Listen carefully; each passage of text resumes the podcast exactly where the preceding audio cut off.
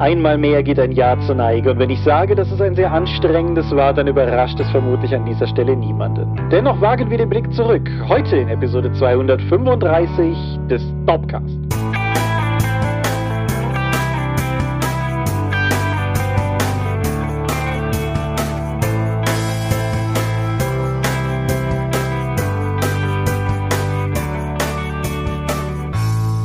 Hi und herzlich willkommen zur Episode 235 des Dorpcast. Einmal mehr haben wir uns heute versammelt, über Dinge zu reden, die mit Rollenspiel zu tun haben. Und wenn ich wir sage, dann meine ich zum einen dich. Michael Skopje-Mingers, guten Abend. Zum anderen mich, Thomas Michalski. Hoi. Und worüber reden wir heute? 2023 und was das so für uns gemacht hat. Wird also eine fröhliche Episode, willst du sagen?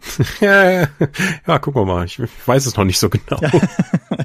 ja, es ist auf jeden Fall der, der alljährliche Jahresrückblick, wie wir den ja schon, ja, viele Jahre jetzt gemacht haben und soll heute kein Unterschied sein. Aber bevor wir zu dem Jahresrückblick kommen, müssen wir weniger weit zurückgucken und über Feedback reden. Hast du Eindrücke zu den Feedback-Äußerungen zur letzten Folge? Ja, Lichtbringer und Kassling haben ja noch ein bisschen ergänzend zu unserer Episode mit den Adaptionen sich geäußert und noch ein paar weitere Hinweise und Tipps gegeben. Sogar weiterführende Literatur, was man daraus noch machen könnte. Die Hinweise findet ihr entsprechend als Kommentare auf der Dorp-Seite unter der Episode. Genau. Und ja, ich habe jetzt auch gerade keinen weiteren spezifischen Kommentar dazu. Vielen Dank auf jeden Fall mal wieder für die Rückmeldungen. Und wo wir schon von Rückmeldungen sprechen, etwas, was ich letztes Mal völlig vergessen habe, obwohl es in den Intervall zwischen der letzten und dieser Folge gefallen ist, die große Dorp und Dorpcast Jahresumfrage 2023 läuft bereits. Die kennt ihr auch schon, wenn ihr länger dabei seid aus den Vorjahren. Es ist eine circa zehn Fragen, diesmal sind es glaube ich zwölf oder so, auf jeden Fall ungefähr zehn Fragen umfassende Umfrage, wo ihr uns zum einen mal so richtig den Marsch blasen und die Meinung geigen könnt, aber auf der anderen Seite auch die Möglichkeit habt, Fragen an uns zu stellen, die wir dann in späteren Dorpcasts beantworten oder Themen euch zu wünschen für kommende Dorpcast-Episoden, euch aber auch generell zum Projekt Dorp und der Art, wie wir den Patreon führen, zu äußern. Und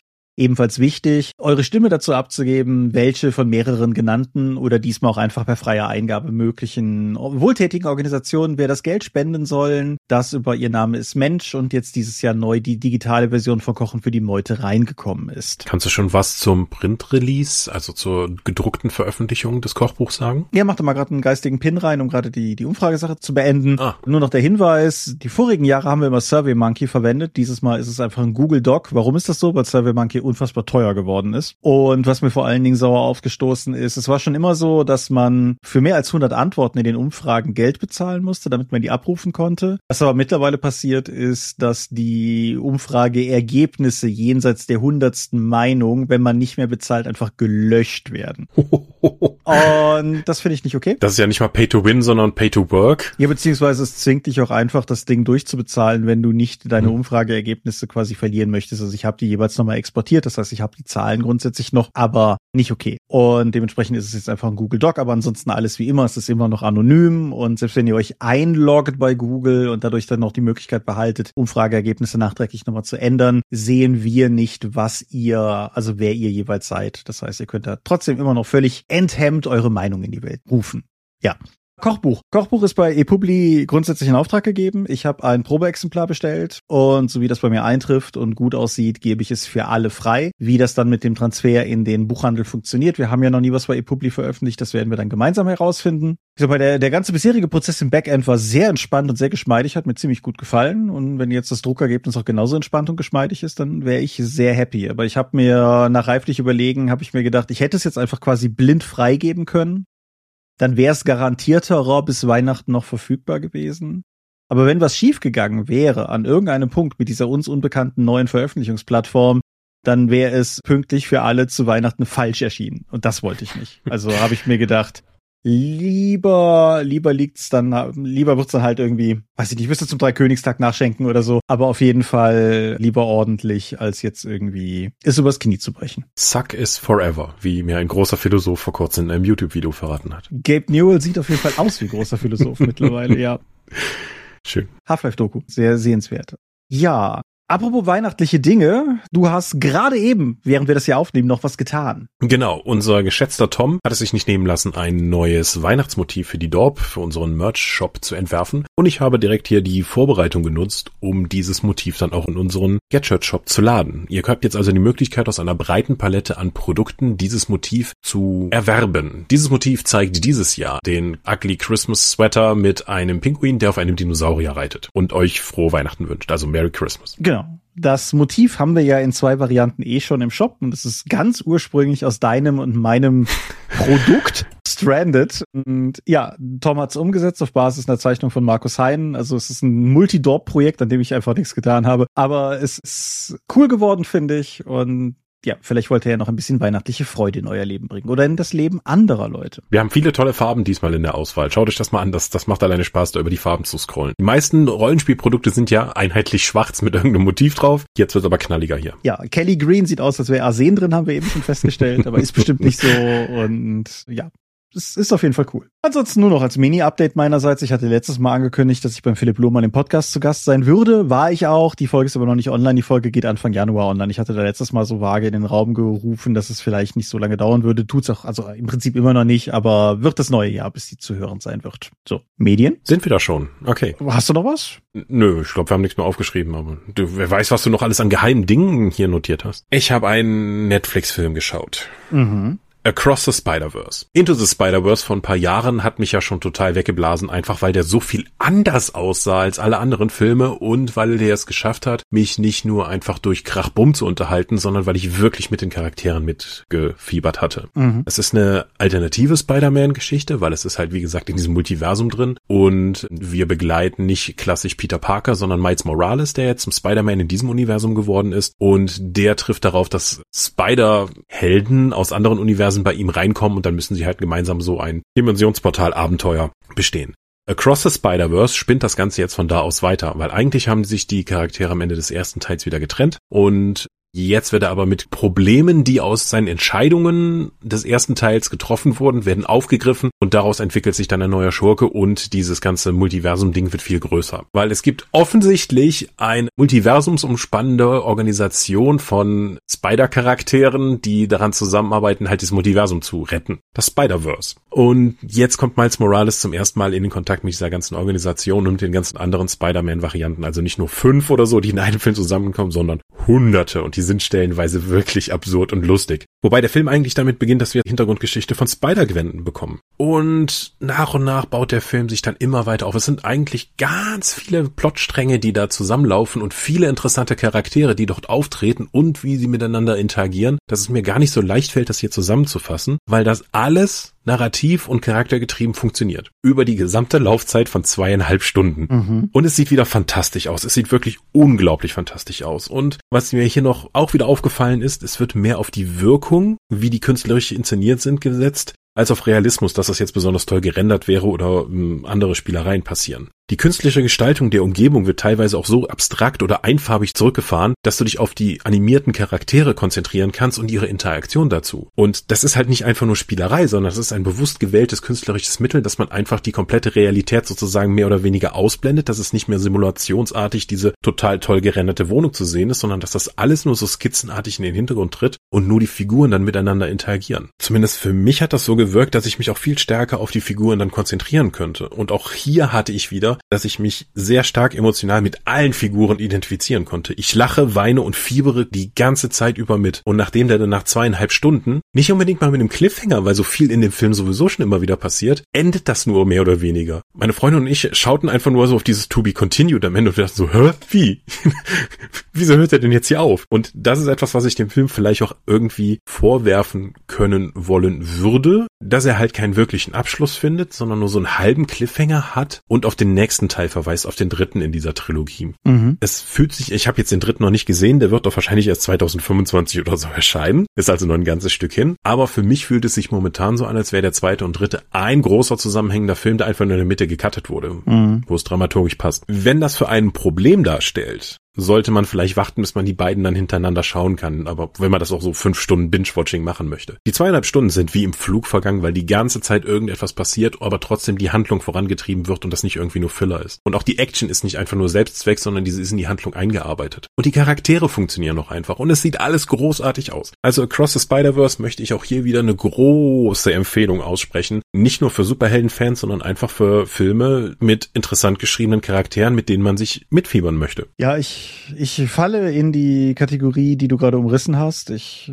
möchte zwar nicht unbedingt den Teil zwei und drei dann hintereinander weg binge-watchen, aber ich möchte auch nicht unbedingt anderthalb Jahre warten, bis ich den nächsten Teil sehe. Mhm. Das hat mich bis jetzt davon abgehalten, reinzuschauen. Ansonsten klingt alles, was ich gehört habe, phänomenal, ja. Ja. ja. Ich glaube, es ist wert darauf hinzuweisen, es ist ein Film auf Netflix, aber es ist kein Film von Netflix. Also das Okay, ja. Das ist ein Sony-Film, weil die machen ja jetzt alles Mögliche noch an Spider-Man-Filmen, in denen Spider-Man an sich nicht vorkommt. Ja, völlig korrekt. Ich glaube, der nächste ist Madame Web, aber gut. der geht noch was. Ja. Du bist durch? Ich habe fertig. Du sprachst von interessanten Charakteren. Das bringt mich an den Punkt, wo ich sagen kann, ich habe ein Buch gelesen. Und zwar Ian Flemings James Bond Feuerball. Mm.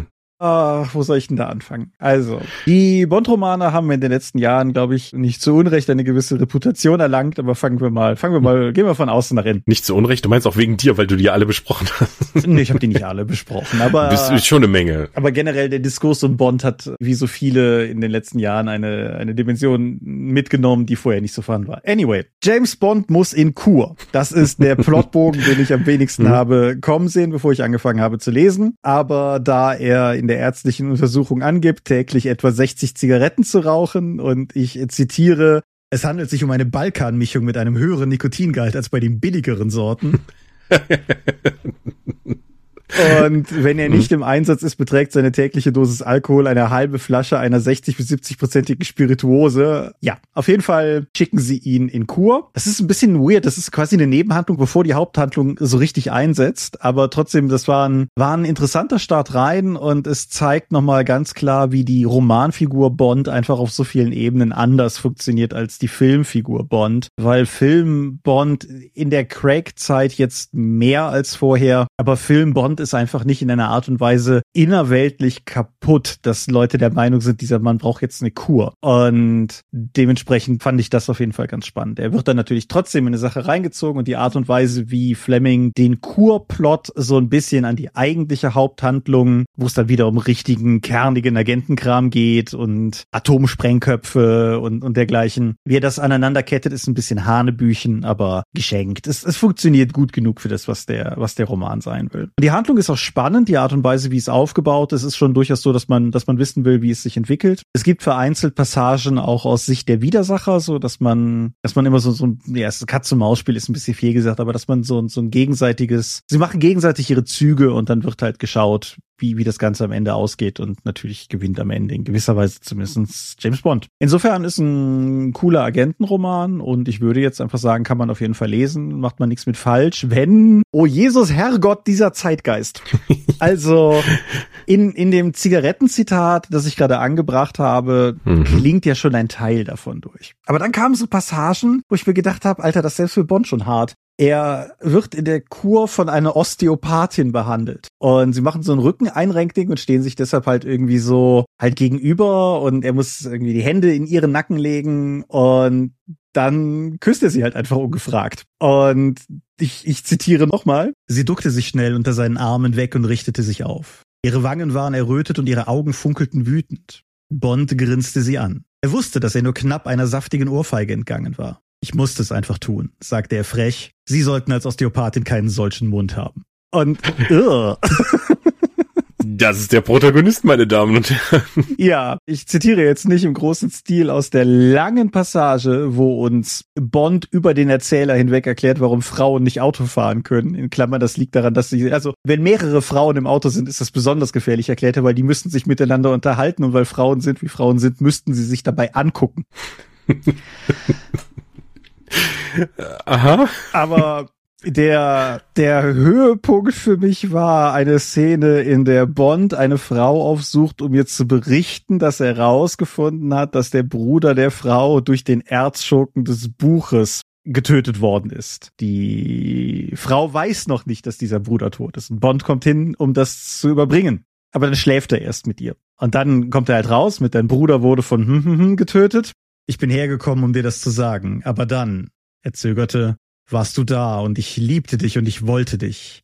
Als das passierte, hätte ich stark genug sein müssen, um dagegen anzukämpfen und es zu verhindern. Aber das war ich nicht. Und ich finde das Manöver, also er schläft mit der Frau und während er sich danach dann mehr oder weniger wieder anzieht, erklärt er halt, dass ihr Bruder umgebracht wurde und dass er es halt brauchte. Ja, also, oh, ich meine, die wie gesagt, die Bond-Romane sind, sind mal mehr, mal weniger problematisch, was das betrifft. Aber Feuerball, ich weiß jetzt gerade, ist der achte, der neunte Teil, irgendwie sowas, der, der Gesamtreihe, also ungefähr in der Mitte, ist ein richtiger Rückfall gewesen. Also so schlimm habe ich, habe ich Bond lange nicht empfunden. Das muss an der ich, Kur liegen. Ja, das hat auf jeden Fall nicht geholfen. Auf dem Weg zur Kur hin unterhält er sich schon mit dem Taxifahrer, weil der Taxifahrer voll im Bilde ist und weiß, wo man da ähm, käufliche Liebe in der Nähe finden kann, weil er das für die Kurgäste regelmäßiger so da. Also, mh, das ganze Buch trägt einen Zeitgeist in sich, der, der 2023 wirklich einen Nachgeschmack hinterlässt. Nichtsdestotrotz, ich fand es lesenswert, aber halt nicht uneingeschränkt empfehlenswert als einen Agentenroman, sondern vor allen Dingen lesenswert als ein Zeitzeugnis für etwas, was vor ja mittlerweile über 60 Jahren, 50, 60 Jahren irgendwie so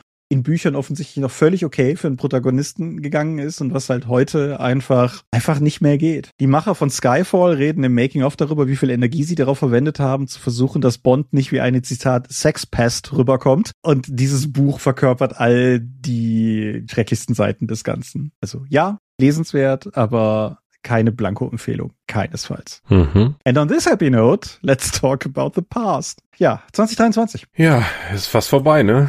Ja. Ja, was würdest du sagen, ist so das übergeordnete Thema für 2023? Also mein persönliches übergeordnetes Thema ist Long Covid. Da führt einfach, also das, da, da führt für mich kein Weg dran vorbei. Das war auf eine Art und Weise lebensbestimmt dieses Jahr, wie selten Dinge in meinem Leben plötzlich reingekommen sind und dann lebensbestimmt geworden sind. Das ganz klar. Ich würde übergeordnet Erschöpfung schon durchaus sagen, jetzt ohne den Krankheitsfall zu haben. Aber ja, ich glaube, das fing halt relativ unvermittelt auch Anfang des Jahres so Februar an, als ich mir auch Covid schnappte, mhm. dann auch alle anderen in der Firma Covid hatten, mhm. auch die Leute im Homeoffice interessanterweise, das kann also nicht irgendwie sich einmal durch die Firma gegraben haben vor Ort. Ja, und ab da wurde es echt nicht, also so eine Krankheitswelle hatten wir halt noch nie. Nee. Und das hat natürlich Auswirkungen. Und es war ja auch nicht nur, nicht nur bei Ulysses so, sondern allgemein einfach mhm. die Krankheitswelle im letzten Herbst, Winter, Frühjahr-Block, die letzte kalte Saison quasi, da hat ja gefühlt überall mal alles stillgelegen. Also egal, ob das jetzt irgendwie die Autowerkstatt meines Vertrauens oder eben Ulysses gewesen ist oder eben wir hier auch bei der Dorp oder so. Und ich kann es ja auch bei mir sagen, ich finde es so so lachhaft. Ne? Ich war ich war bei Meetings in der Firma noch ganz kurz, bevor das in der Firma umgegangen ist und hab's mir nicht geholt. Ich unterrichte plus minus jede Woche historisches Tanzen und hab's mir nicht geholt. Und dann habe ich mit drei anderen Leuten eine Magus-Runde gespielt und am Ende dieser Magus-Runde hatten es drei von vieren. Mhm. So, das ist vor allen Dingen der klare Hinweis, dass egal wie klein die Gruppe ist, im Zweifelsfall macht es dann auch keinen Unterschied. Ja, ich war an einem Tabletop-Wochenende und da haben wir uns einfach zum Spielen getroffen und am Montag postete einer von denen so, hey, einer meiner Mitarbeiter hat sich gerade krank gemeldet, weil der, weil der Corona positiv ist. So, macht mal besser auch Tests. Und dann so, ja, Montag war noch alles okay. Ich habe, wir hatten uns Sonntag getroffen. Ja, Dienstag fing ich ja schon an krank zu werden und Mittwoch oder so war dann noch der Test positiv und ich war raus. Mhm. Aber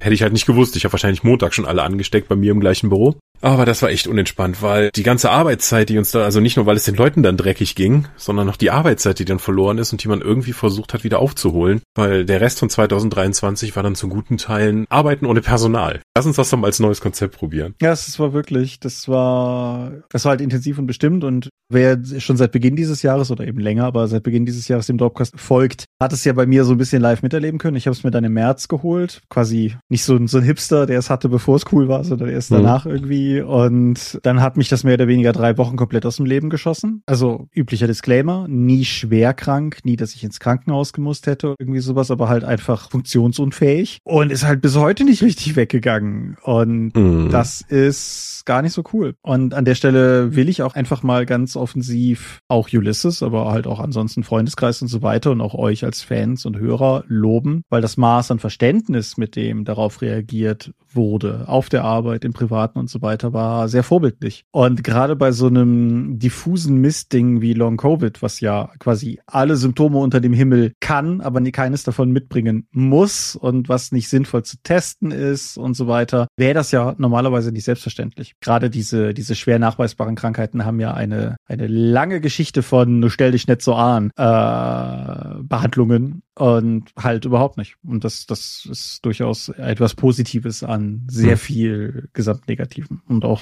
Da musst du zumindest den Stress durch die Belastung, wenn dir jemand noch so einen Spruch drückt, dann nicht mitschleppen. Ja, oder halt. Die Erwartungshaltung. Auch bei Arbeitgebern, dass nicht irgendwann, keine Ahnung, Leute auch anfangen, die unangenehmeren Fragen zu stellen, weil du irgendwie nicht so performst wie noch vor einer Woche oder so. Das, das ist ja, also wie gesagt, das sind ja durchaus alles denkbare Szenarien und hat man ja rund um die Pandemie von genug Leuten in anderen Situationen durchaus gehört. Hm. Ebenso der übliche Disclaimer, mir geht's sehr viel besser als den allermeisten Leuten, die sich mit der, mit dem Kram rumzuplagen scheinen. Insofern werde ich den Teufel tun, mich in irgendeiner Form zu beschweren, aber also, äh, das ist jetzt eigentlich lang genug. das könnte irgendwann. Könnte man aufhören. Ja, es könnte, könnte zumindest mal irgendwie wieder zumindest ein bisschen, bisschen besser werden. Und du hattest ja eingangs gesagt, dass das Prägende für dieses Jahr und was daran halt für mich vor allen Dingen so prägend ist, ist die, diese Härte, mit der es ein Vor und danach gibt, weil es einfach Dinge gibt, die ich eine Woche vor der vor der Erkrankung einfach noch machen konnte, längere Wanderungen, die danach einfach nicht mehr gingen. Und es ist halt nicht, dass ich irgendwie alt geworden wäre, dass es über die Jahre abgebaut hätte oder dass ich irgendwie eine offensichtliche Verletzung hatte. Nee, ich hatte drei Wochen sowas wie eine wirklich fiese Grippe und danach war einfach nicht mehr so. Und ja, da habe ich da habe ich durchaus ein bisschen gebraucht, mich mit zu arrangieren. Hm. Ja. Hm. Aber jetzt bist du da. Aber es, es gibt ja auch keine wirkliche Behandlungsmöglichkeit, weil das einfach so ein vielfältiges und diffuses Feld ist. Richtig, ja. Also es, es läuft ja viel Forschung. Die Bundesregierung hat ja auch nochmal irgendwie große Budgets dafür freigesetzt, wobei ich nicht weiß, ob die Teil der aktuellen, da reden wir nicht drüber, Geschichte in Berlin ist. Ja, das ist halt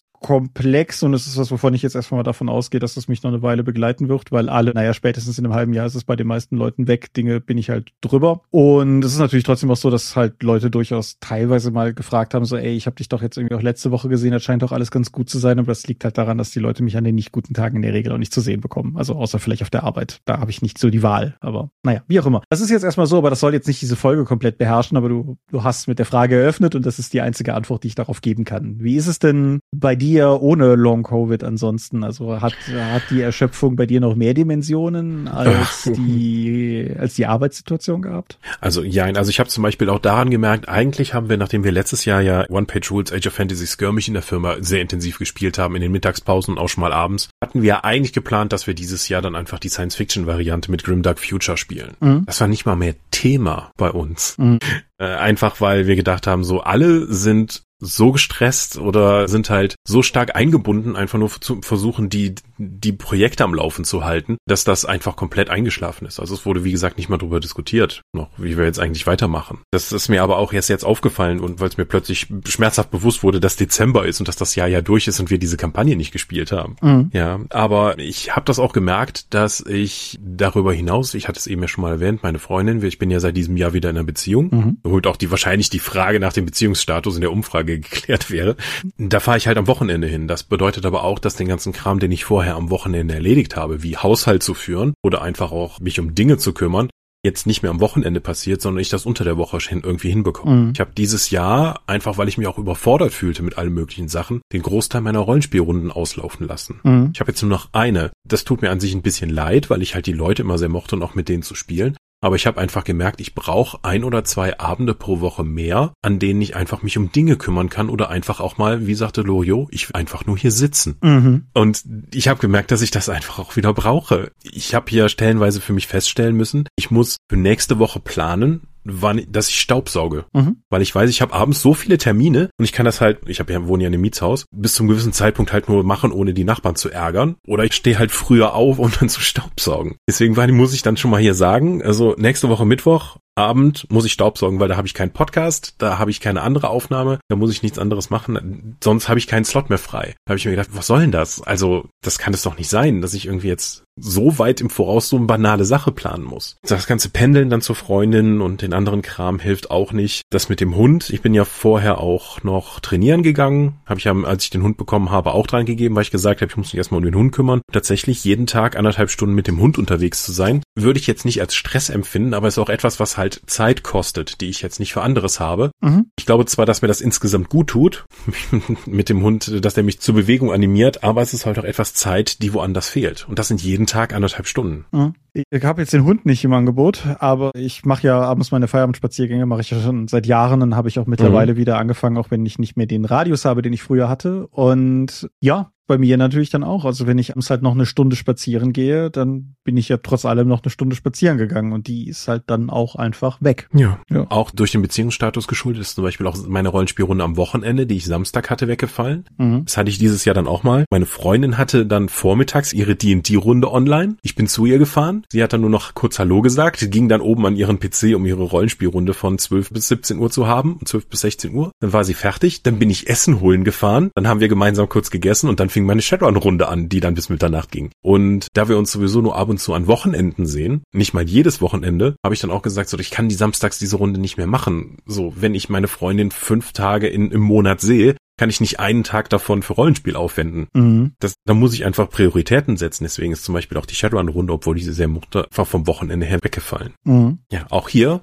Beziehung ist nicht etwas, was ich denke, das schlecht ist, dass ich irgendwie einen schlechten Tausch gemacht hätte. Ich finde, das ist schon eine gute Sache, aber ich muss da halt irgendwo anders einsparen für die Zeit, die ich dann da investieren möchte, statt woanders. Und da ich beruflich nichts einsparen kann, ich kann jetzt nicht meine Stunden reduzieren, um zu sagen, dass ich abends meine Socken sortieren möchte, muss da halt irgendwo anders gecuttet werden. Ja. Was auch vorher war, an Wochenenden habe ich oftmals auch Tabletop gespielt. Hier in Wiesbaden bin ich ja im Phantasor-Studio, da bin ich sogar Patreon, dass ich dann einfach oftmals die Arena nutzen kann, um doch zum Tabletop-Spielen vorbeizufahren. Der hat letztes Mal auch gefragt, so, ja, wie sieht's eigentlich aus? Kommst du nochmal vorbei? Du bist doch Patreon, du bezahlst jeden Monat, warum, warum bist du nicht mehr hier? Ja, Weibsvolk, so.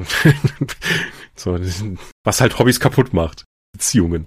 Hat keiner Verständnis für gehabt. Ist halt eine Priorisierungssache, klar. Das, das bleibt nicht aus. Genau. Und da hat sich dieses Jahr bei mir einiges verschoben, dann weg vom Hobbybereich hin zum sagen wir mal, privaten Bereich. Ja. Aber selbst wenn ich hier abends sitze, ich hatte ja vorher, wenn eine Rollenspielrunde gelaufen ist, habe ich nebenbei schon mal bemalt. In der Covid-Zeit habe ich ja stellenweise drei, vier Rollenspielrunden pro Woche gehabt mhm. und abends dann auch 20 Miniaturen dann in einer Woche bemalt. Verschiedene Warbands für Warcry zum Beispiel. Ich habe jetzt gemerkt, wenn ich mich abends hinsetzen möchte, um halt noch so ein paar Halblinge zu bemalen für ein kommendes Armeeprojekt, das ich dann auch einsetzen möchte. Ich habe immer wieder Ausreden für mich selbst gefunden, dann doch was anderes zu machen, sodass selbst etwas, was mir sonst Entspannung gebracht hat, sich jetzt irgendwie wie Arbeit anfühlt und wie eine Belastung. Mhm. Und das halte ich schon für problematisch, weil wenn die Sachen, die mir eigentlich sonst Freude und Entspannung und halt mein Hobby waren, jetzt wie Arbeit und Belastung anfühlen und ich weiß nicht warum, fehlt mir auch eine Möglichkeit, halt diese, diesen Stressfaktor abzubauen. Ja, das ist. Vielleicht muss ich das wirklich machen, wie, wie gesagt, von Loriot einfach mal sitzen. Ja, also ist, ist zumindest eine Sache, die ich grundsätzlich empfehle, aber mhm. wer, wer ausführliche Lebenshilfetipps von mir haben will, ich habe da so einen Blog. Ja. Nee, aber es ist bei mir halt auch so. Ich bei mir war ja grundsätzlich der gegenteilige Effekt zu dir eingetreten. Also in dem Maße, wie deine Online-Rollenspielrunden nach der Pandemie weniger geworden sind, sind nach der, also nach der Pandemie, ihr wisst, was ich meine, ne? seitdem wir so tun, als wäre Corona vorbei, sind meine physischen Rollenspielrunden halt wieder mehr geworden. Aber ich bin halt auch durchaus an einem Punkt, wo ich früher kein Problem damit hatte oder kein großes Problem damit hatte, samstags eine Rollenspielrunde, sonntags eine Rollenspielrunde, was für mir jeweils ja nochmal mit einer Stunde Hin- und Rückfahrt verbunden ist und so. Kein Problem mit gehabt, bin ich mittlerweile auch an einem Punkt einfach notgedrungen, an dem ich weiß, wenn ich samstags so eine Rollenspielrunde habe, dann brauche ich den Sonntag, um zu regenerieren. Und wenn ich sonntags so eine Rollenspielrunde habe, dann brauche ich eigentlich den Samstag vorher quasi, um überhaupt aufs Niveau zu kommen, um die durchziehen zu können. Ja, genau. Ja. Und ja, wie gesagt, so, so ist es halt. Ich habe da jetzt kein, kein großes Leidgefühl dran, aber es war jetzt durchaus auch so, dass mich zum Beispiel mein Drakon-Mitorganisator Lars gefragt hat, ob wir unsere Tales from the Loop-Runde von vor der Pandemie nicht nochmal aufleben wollen, wollen. Und ich einfach sagen muss, wollen ja, aber ich weiß gerade noch nicht, wie ich das abbilden könnte. Das mhm. muss man einfach mal schauen. Was mich halt damit so ein bisschen kekst und auch vielleicht ein bisschen belastet ist, dass ich halt nicht weniger Zeit habe als vorher. Mhm. Und dass ich halt weniger Energie habe, um den Sachen nachzugehen, die mir eigentlich letztes Jahr, die, die ich noch einfach machen konnte und die mir auch wichtig waren. Mhm. Aber jetzt stehe ich davor und denke mir, boah, eigentlich, ich glaube, heute reicht's nicht mehr für mehr als im Bett liegen und ein YouTube-Video auf dem Handy schauen. Ich fahre dieses Jahr einen regelrecht bizarren Selbstoptimierungskurs insofern, als dass ich mir zumindest einfach vorgenommen habe, Dienstagabend ist ein Abend, an dem ich was zocke und Donnerstagabend ist ein Abend, an dem ich einen Film gucke. Mhm. Es gibt immer mal Wochen, wo ich an einem Punkt bin, wo ich halt dann am Donnerstag merke, so, nee, heute, wenn, dann ist es ein Film, den ich schon mal gesehen habe oder was Anspruchsloses, aber da ist jetzt gerade nicht die Kapazität für, weiß ich nicht, Last Night in Soho oder so. Aber dadurch, dass ich mir das einfach so vorgenommen habe und es einfach stumpf in den Kalender geschrieben habe, das hat mir geholfen, ohne dass ich das Gefühl habe, dass es mich unter Druck setzt. Das ist ja immer so die Unterstellung, die dann schnell gemacht wird. Das Gefühl habe ich nicht. Aber es ist einfach, vielleicht ist es, dass ich ein bisschen was von einem globaleren Entscheidungsparadox rausgenommen habe oder irgendwas in der Art. Auf jeden Fall dadurch, dass ich es einfach weiß, dass ich weiß, morgen Abend, morgen Dienstag, heute Montag, wo wir aufnehmen, morgen Abend, wenn ich Feierabend mache, gehe ich noch eine Runde spazieren und dann spiele ich vermutlich Star Trek Resurgence auf der Playstation weiter und da einfach gar nicht drüber nachdenken muss. Also wenn ich nicht wirklich zu platt bin, hat mir das geholfen. Aber ich bin mir nicht, keine Ahnung, ob das eine Technik ist, die vielen, also die für alle funktionieren würde. Hm. Glaube ich eigentlich nicht. Ich hatte mir zumindest jetzt immer den Mittwochabend für, das ist mein Abend, geblockt, wo ich mich mhm. einfach einfach dann nur mal hinsetze, um eine Serie zu schauen oder so. Ja, das hat ein paar Mal jetzt auch nicht funktioniert, wenn ich einfach durch die Küche dann ins Wohnzimmer gehe und mir denke, ach, eigentlich hast du jetzt mal Zeit. Wie wär's, wenn du nochmal spülst und die Wäsche wässt, wenn du schon mal dabei bist? Ach, guck mal, da kannst du jetzt auch noch hier deine 3D-Projekte, die jetzt seit einer Woche hier rumliegen, auch mal fertig waschen und aushärten. Und plötzlich ist schon wieder halb elf. Ja, das kenne ich auch. So. Das kenne ich auch auch. Bumm. Wobei durch die konkretere Zielsetzung der Dienst- und Donnerstage hat mir das auch da tatsächlich ein bisschen bei geholfen, weil ich dann nämlich anders als bei einer vageren, ich möchte heute Abend etwas, keine Ahnung, für mich tun, ich einfach weiß, so, boah, nee, das kann ich jetzt nicht machen, dann wird mir das zu spät für den Film heute Abend. So. Mhm. Also wie gesagt, das hat schon irgendwie geholfen, aber ja, Nichtsdestotrotz, auf all die Kümmernisse blickend, die wir gerade geschildert haben, war ich überrascht, als ich im Vorfeld der Folge mal über die Dorp drüber geschaut habe, was sich in Sachen Downloads spezifisch bei uns jetzt im zurückliegenden Jahr so getan hat und festgestellt habe, dass wir gar nicht nicht umtriebig waren, wobei die schiere Anzahl der Dinge auch ein bisschen täuscht. Du hast direkt zu Jahresbeginn die Sammel-PDF des Kreativwochenendes veröffentlicht. Mhm. Dann hat Markus im Frühjahr für DSA den Ruf des Spinnengötzen veröffentlicht. Ein ziemlich cooles Abenteuer, das ich ja mit Test spielen durfte und dass das bei uns online ist mit allem drum und dran. Ist auch ein richtig umfangreicher Download. Ja, das ist richtig. Dann Kochen für die Meute ist auch, das ist ja mehr oder weniger rausgekommen, als ich gerade Corona hatte. Und die Tatsache, dass wir jetzt erst über die Druckausgabe reden, ist halt eng mit dem verbunden, worüber wir gerade ausführlich gesprochen haben. Nichtsdestotrotz, das ist halt raus. Da auch nochmal, nochmal Dank an Ralf Sandfuchs, der da noch ein ehrenamtliches Lektorat drüber gejagt hat. Und dann haben wir jetzt aber das, das ist dann wirklich eine Kleinigkeit gewesen, ja jüngst noch die Mystics of Gaia Karte wieder als Download bereitgestellt. Und das kann man an der Stelle ja auch sagen, an Heiligabend kommt noch was. Da bin ich gerade dran und wenn jetzt nichts ganz schrecklich schief geht, kommt an Heiligabend noch was. Weil uns nämlich aufgefallen ist, dass nach heute der nächste Dorpcast, wenn er käme, genau am 24.12. käme und irgendwie wollte ich diesen Sonntag nicht leer lassen. So, ich wollte da noch irgendwas machen und darum gibt's da noch eine Kleinigkeit mhm. für die Jugenddetektive unter euch. Oh, mhm.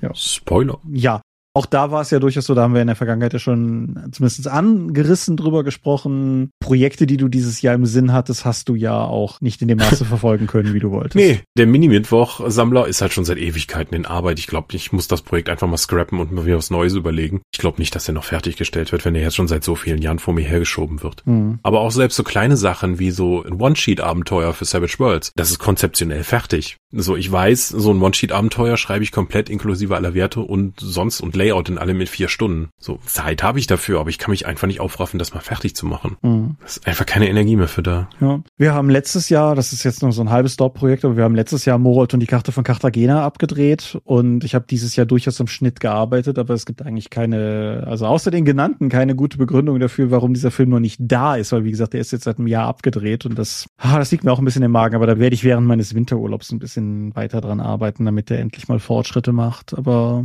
ja, ja, es war trotz allem halt ein schwieriges Jahr, was solche Projekte betrifft. Insofern auch nochmal an dieser Stelle ganz klar Dank an, an Markus, eben mit seinem DSA-Abenteuer, das sicherlich ein, eine der, der signifikanten Downloads dieses Jahr gewesen ist. Und da, da ist dann auch mit Sicherheit noch mehr zu machen und hoffentlich auch nächstes Jahr wieder mehr zu bringen. Dennoch, es sind überhaupt Dinge passiert. Und so doof das jetzt klingt, aber wir hatten auch schon deutlich schwächere Jahre. Also wir haben auch schon Dorp-Jahre gehabt, wo einfach nichts passiert ist. Hm. Ansonsten, wir hatten die Drakon, die kleine sympathische Pen Paper Convention in der Eifel. Die Drakon 15 hat dieses Jahr stattgefunden stattgefunden und da würde ich wiederum sagen, das war in meinen Augen ein voller Erfolg. Ja, ja, läuft. Dementsprechend Drakon 16, 20. bis 22.09.2024, da gibt's die nächste, da gibt's die nächste, ja. Hm. Ja, wir waren ich war auf der Redcon und du warst noch auf anderen Veranstaltungen. Da haben wir aber jeweils im Dropcast auch schon drüber gesprochen. Mhm. Ist bei dir noch irgendwas hängen geblieben, was du noch mal irgendwie an dieser Stelle erwähnen wollen würdest? 2023 ist so dermaßen an mir vorbeigezogen. Ich weiß es nicht mehr so genau. Wir haben im Vorfeld ja auch noch mal drüber gesprochen, über einige Medien, die wir konsumiert haben und waren total überrascht, dass wir beide Affe gegen Excel halt irgendwie März oder im Juli gesehen haben und das ja. war uns noch so präsent als Film. Ja. Ja, aber ja, das ist generell richtig. Das Einzige, wo ich dieses Jahr sagen muss, wo ich, was, was wirklich an Medienkonsum so funktioniert hat, wie ich mir das vorgestellt habe, war, war das Lesen. Das ist quasi ein Positiv-Nebeneffekt von der ganzen Long-Covid-Geschichte, dadurch, dass ich mir einfach mehr Auszeiten gegönnt habe und Gott sei es gepriesen von sowas wie Brain Fog verschont geblieben bin. Habe ich einfach mehr gelesen. Das war schon, das war schon ganz cool eigentlich. Mhm. Ich möchte veranstaltungstechnisch an dieser Stelle zumindest noch einen Shoutout einbauen an das Rollenspielwochenende dieses Jahr wieder das ist ja diese Multiparallel-Abenteuergeschichte mit den Vögten und anderen sehr coolen Menschen, wo ich jedes Jahr einmal dabei sein darf. Und die hatte ich hier ja auch schon erwähnt. Ich wollte es aber noch mal erwähnen, weil das für mich einfach bis heute eines der, der Rollenspiel-Highlights dieses Jahr war. Und das war, war auch eher früh im Jahr und ich hatte ein bisschen Sorge, dass das gar nicht klappt bei mir, aber ich war dann halt da und es war einfach eine richtig gute Entscheidung, weil das war so, so ein Positiv-Event, wie ich das auf jeden Fall gebraucht habe zu dem Zeitpunkt auch und hm. freue mich schon auf das nächste. Ich war dieses Jahr mal wirklich in Urlaub und bin weggefahren. Richtig, ja. ja. Mit Meer und so. Ja, es war super stressig. Ich war, ich war so böse gestresst von diesen vier Tagen, die ja zu zwei Tagen nur eigentlich nur aus mehr als die Hälfte aus Fahren bestanden. Dann musste man die ganze Zeit irgendwie sich mit Leuten treffen und dann noch spazieren gehen und so. Ich war vier Tage im Urlaub weggefahren und wir haben in den vier Tagen nicht mal geschafft, die erste Staffel von der One Piece Serie zu sehen. Einfach weil wir so viel unterwegs waren und ich habe mir gedacht, so, das, das kann doch nicht Urlaub sein. Ich will doch, ich möchte doch hier nur sitzen und lesen. Warum muss ich Dinge tun? Ja. Ja, unsere Schwarzwald-Reisegruppe, die übliche, ruht ja auch aus mehreren gesundheitlichen Gründen momentan. Das ist wirklich so ein ätzendes Thema momentan, aber hm. wir haben für uns ja immer das heilige Dekret des Gammelns ausgerufen. Mhm. Und das kann ich sehr empfehlen. Also im Urlaub wegfahren ist cool, woanders sein ist auch cool, aber Herrgott, einfach auch mal nichts tun ist auch durchaus sehr, sehr empfehlenswert. Mhm. War das dein erster Urlaub, seitdem wir zusammen in Holland waren? Ich meine ja, wenn du jetzt zu so diese Halburlaubs-Con-Besuche wie die GenCon oder man Nordcon halt nicht mitzählst. Ja, würde ich nicht. Nee. Glaube ich, war das das erste Mal, dass ich für einen Urlaub weggefahren bin seit über zehn Jahren, ja. Ja, mehr so 15 dann schon, ja. Ja. Ja, krass.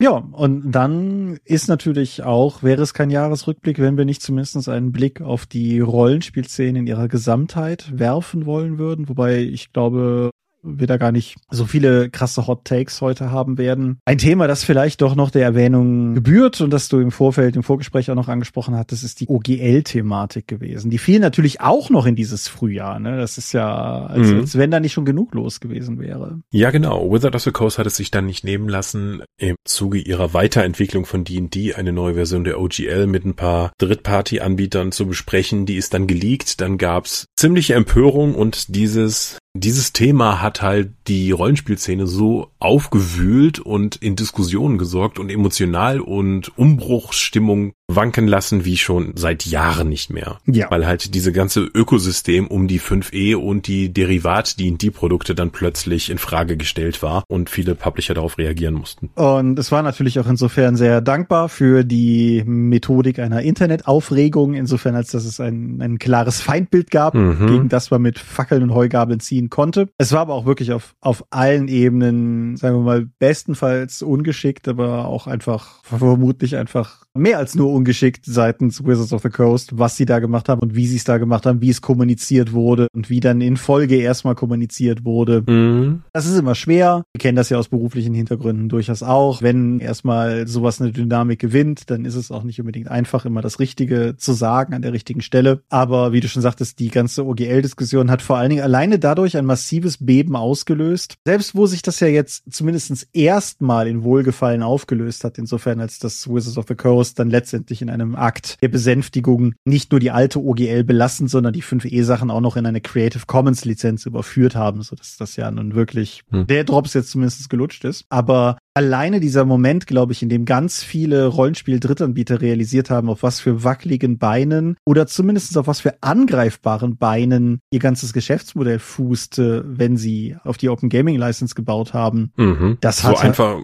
komplett sein ganzes Businessmodell auf ein, auf die Arbeit anderer Leute zu setzen und die einfach nur mal dann durch Husten deine Lebensgrundlage zerstören können. Das wäre ja wie YouTuber sein.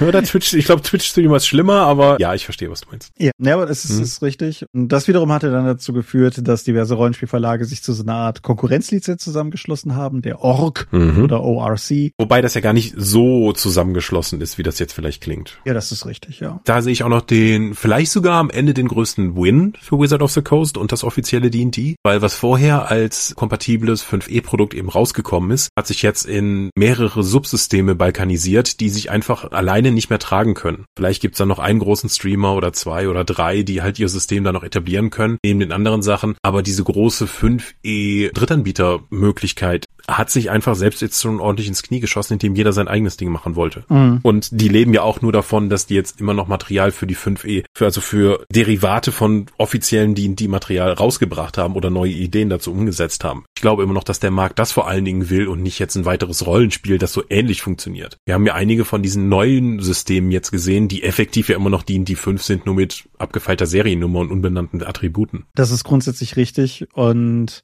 man wird halt sehen müssen, wohin sich das generell entwickelt. Da ist doch noch eine große Unbekannte, nämlich One D&D, die nächste D&D-Edition, die voraussichtlich nächstes Jahr erscheint. Mhm. Und da wird sich dann auch nochmal zeigen müssen, was denn da das Lizenzmodell sein wird, was die Wizards letztendlich wirklich verfolgen. Aber äh, ja, also das, das hat auf jeden Fall Wogen geschlagen. Es hat diese, diese Diversifizierung ausgelöst. Es hat seitens Ulysses ja dann auch neben der Org noch zur Elf geführt, unserer immer noch juristisch abgesiegelt entwickelt werdenden Lizenz für Hintergrundwelten, was es Leuten ermöglichen wird, auch in Welten wie Aventurien vom Schwarzen Auge oder im Setting von Hexen 1733 Drittanbietermaterial anzubieten. Das ist hm. eine. Sache, die ich persönlich ziemlich cool finde. Das erste davon gibt's ja mit dem, interessanterweise mit dem Dragonbane Crowdfunding von Uhrwerk, die dazu noch ein DSA-Produkt, also ein Aventurienprodukt mit Dragonbane-Regeln jetzt im Crowdfunding haben. Genau, die grüne Ebene. Das, mhm. ich bin mir gerade nicht sicher, ob das noch lang genug läuft. Ich glaube, das läuft auch noch lang genug, bis die Folge online geht. Ich packe auf jeden Fall dann, wenn ein Link hier drunter. Hm. Und ich persönlich glaube ja durchaus, dass diese Vielstimmigkeit ein Gewinn sein kann. Und ich hoffe, dass es letztendlich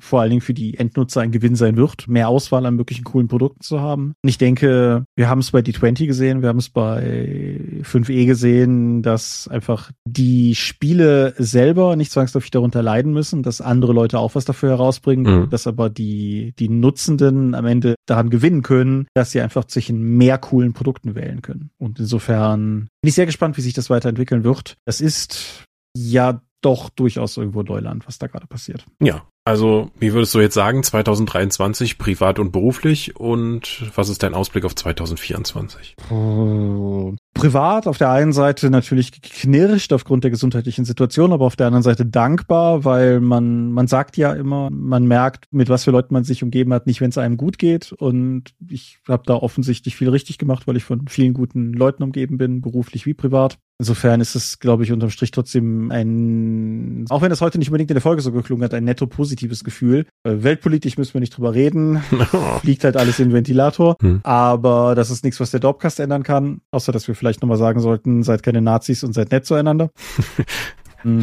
Klingt wie eine Selbstverständlichkeit, muss man aber ab und zu mal drauf, wieder darauf hinweisen. Ja, scheint, scheint momentan nötiger zu sein, das ab und zu zu sagen. Die Rollenspielszene, abgesehen von der ganzen OGL Eskalation, würde ich sagen, war dieses Jahr eigentlich relativ bodenständig. Ich hab, ich würde mich schwer tun, ansonsten ein großes Thema an das zurückliegende Jahr zu heften. Ich glaube, die kommenden Jahre werden dahingehend spannender mit halt eben One D&D, DSA wird 40 und so. Da, da kommen ein paar Dinge, wo ich mir durchaus vorstellen könnte, dass das irgendwie D&D wird 50. D&D wird 50, richtig, ja. Und da könnte ich mir vorstellen, dass das durch nochmal so ein paar, dass da Impulse folgen werden, Aber ansonsten Rollenspielszene technisch würde ich sagen, war es vor allen Dingen beruflich ein sehr anstrengendes Jahr. Hm. Und du so, bevor wir zu den Ausblicken kommen, was Ach, ja. wirklichen. Ja, mal gucken, wie das jetzt mit der Beziehung, das läuft ja jetzt schon ein Jahr, jetzt nächstes Jahr weitergeht. Vielleicht wird das auch nochmal ein bisschen dann Veränderungen nach sich ziehen, wenn ich gegebenenfalls umziehe. Dann, das wird auf jeden Fall spannend, weil sich dann nach zehn Jahren mal wieder mein Lebensmittelpunkt versetzen würde. Hm. Interessanterweise dann näher zu dir. Korrekt. dann würden wir nicht so nah wohnen wie in Aachen, aber zum Studium, aber immer noch viel, viel erreichbarer, als das jetzt zum Beispiel ist. Also für meine aktuellen Verhältnisse hier ist das nah. ist halt es ist nicht mehr, ich komme mal eben noch zu Fuß rüber, aber, mhm. aber nah. Und beruflich, ja, mal gucken.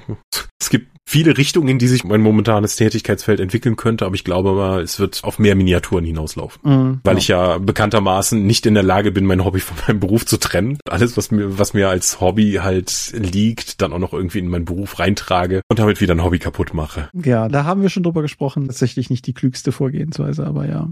Ja.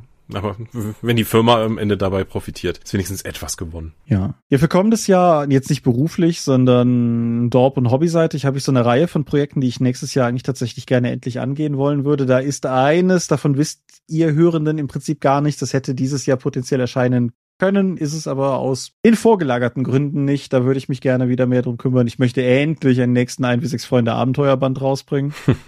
Der hat schon ein paar Jahre auf dem Buckel. Aber wirklich, ich möchte Morat und die Karte von Cartagena nächstes Jahr rausbringen. Das ist natürlich nicht allein an mir, aber ich denke, Ralf wird das nicht anders sehen als ich. Und Bloglesende bei mir wissen, ich habe einen neuen Roman angefangen die, die Hoffnung, dass der nächstes Jahr irgendwie erscheint, ist halt auch durchaus da. Das läuft bis jetzt eigentlich ganz gut und dementsprechend wäre das, wäre das so mein, mein Kreativprojektziel vielleicht das, das größte für nächstes Jahr oder das ambitionierteste. Apropos Kreativprojekt. Genau. Kreatives Wochenende auf der Dorp Anfang nächsten Jahres. Ganz genau, richtig, ja. Der Roman wird Der Pakt der Weißen Nächte heißen. Das Kreativprojekt hat einen Namen, aber den spoilern wir nicht. Und ja, hm. das sind so meine, meine Hobbyziele für nächstes Jahr. Klang alles jetzt heute ein bisschen gloomy, aber es war halt ein anstrengendes Jahr mit, das ein bisschen, uns ein bisschen zerrieben hat, mehr oder weniger. Mhm. Aber ich hoffe, habe gute Hoffnung, dass das nächstes Jahr besser wird und äh, wir uns wieder ein bisschen fangen können. Ich denke Wenn auch. das jetzt keine Altersschleißerscheinungen sind und es einfach von Job nur schlimmer wird. Nee, und ich finde auch vor allen Dingen, es war zwar ein anstrengendes Jahr, aber ich weiß, wofür das anstrengend war. Mhm. Also das war nicht so, wie wir das in der Vergangenheit ja durchaus auch schon hatten, das Gefühl, dass ich am Ende des Jahres einfach durch einen Mörser gedreht worden bin und ich weiß gar nicht, wie mir passiert ist, sondern mir ist sehr klar, wo diese Probleme ihren Anfang genommen haben, dass das eine sehr außergewöhnliche Situation war, die wir so noch nicht hatten. Ich weiß, warum ich mich auch in, in Sachen trotz meiner gesundheitlichen Situation einfach reingehängt habe, weil da geht's ja letztendlich auch um, letztendlich auch um viel. So einfach Firmenoutput muss ja da sein und ein Verlagsleiter kann nicht einfach mal Monate ausfallen. Es geht nicht. Und insofern, ich weiß, wofür ich das gemacht habe und ich bereue nichts, aber ich freue mich auch wirklich auf meinen Urlaub. Insofern, ja.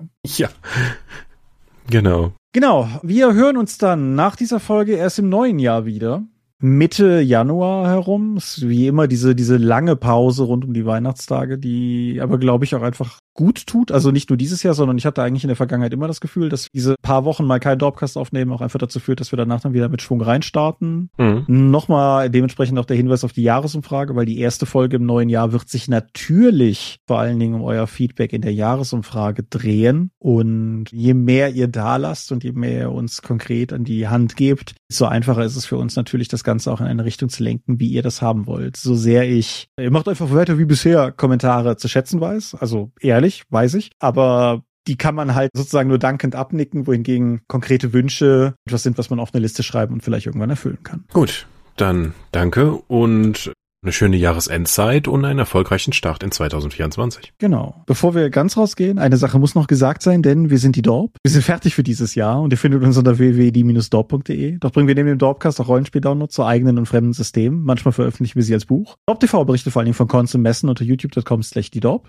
Ein kleidsames Merchandise. Den Dorp-Shop gibt es unter getshirts.com slash Dorp. Wir sind auf rspblogs.de und Facebook sowie ein paar anderen Plattformen. Die Dorp geht an den Tom. Eine Webseite gibt es unter thomas-michalski.de. Wir haben einen eigenen Discord-Server unter discord www.die-dorp.de. Und wir veranstalten die Drakon, die kleine sympathische Pen Paper Convention in der Eifel, das nächste Mal vom 20. bis 22. September 2024. Und möglich wird das alles durch eure milden Spenden auf Patreon. Paywalls gibt es keine und wird es niemals geben und die Infos warten auf patreon.com slash Ich wiederhole meine Grüße und Wünsche für nächstes Jahr und das Ende diesen Jahres und tschüss. Ja, Ich danke euch fürs Zuhören. Ich danke dir für diese Gespräche. Nicht nur heute, sondern das ganze Jahr über. Wir hören uns im neuen Jahr wieder. Bis dahin sage ich Adieu und ciao, ciao. Dö.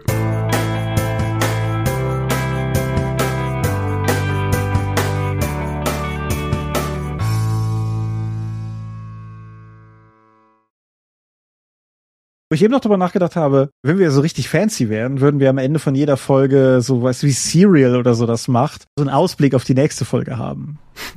Wie soll das denn gehen in 2024? Wer weiß, was für ein Krieg dann irgendwo ausgebrochen ist. Ey, wir müssen ja jeweils nur 14 Tage in die Zukunft gucken, aber so ein Next Time und Dorpcast fände ich. hätte ich, äh, ja, gucken. Lass dir einfach mal von ChatGTP eine Aussage treffen, was die nächste Episode vom Dorpcast wird und worüber wir sprechen. Ah, fantastisch. Vielleicht sollte ich irgendwann tatsächlich mal dieses eine Gespräch, was ich mit ChatGPT über den Dorpcast geführt habe, mal vertonen. ein Dramatic Reading. ich kann, ich kann mir eine KI nehmen, die den ChatGPT-Teil vorliest und dann hm. Ja. Okay, ja, vielleicht. Mit diesem Gedanken für 2024. Adios. Ja, ich drück mal auf Stopp.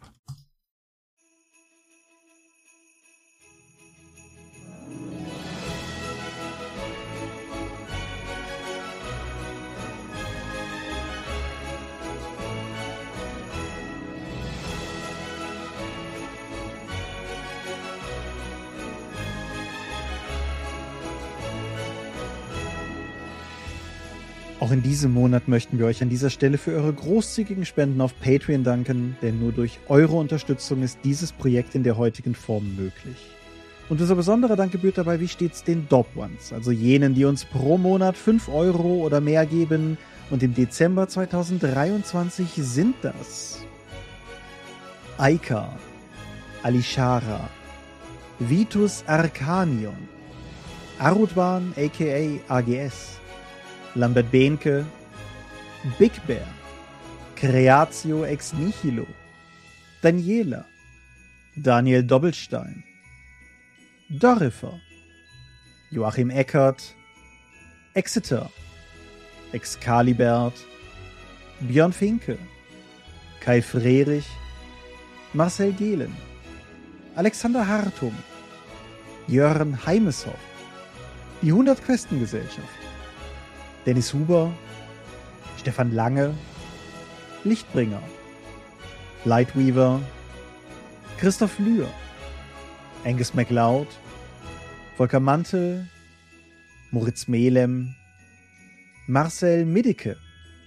Miles, Nibi, Ralf Sandfuchs, Sawyer the Cleaner, Ulrich A. Schmidt, Oliver Schönen, Jens Schönheim, Christian Schrader, Alexander Schendi, Patrick Siebert, Sphärenmeisterspiele, Stefan T., Florian Steury, Sven, Technosmurf, Teichdragon, Jeremias B., Talian Vertimol, Xeledon und Marco Zimmermann. Danke, dass ihr uns auch dieses Jahr wieder freiwillig, ohne Paywalls und Auflagen, so tatkräftig unterstützt habt und es weiterhin tut, einfach weil ihr es könnt. Ein ganz, ganz herzliches Danke von uns allen. Frohe Weihnachten und einen guten Rutsch.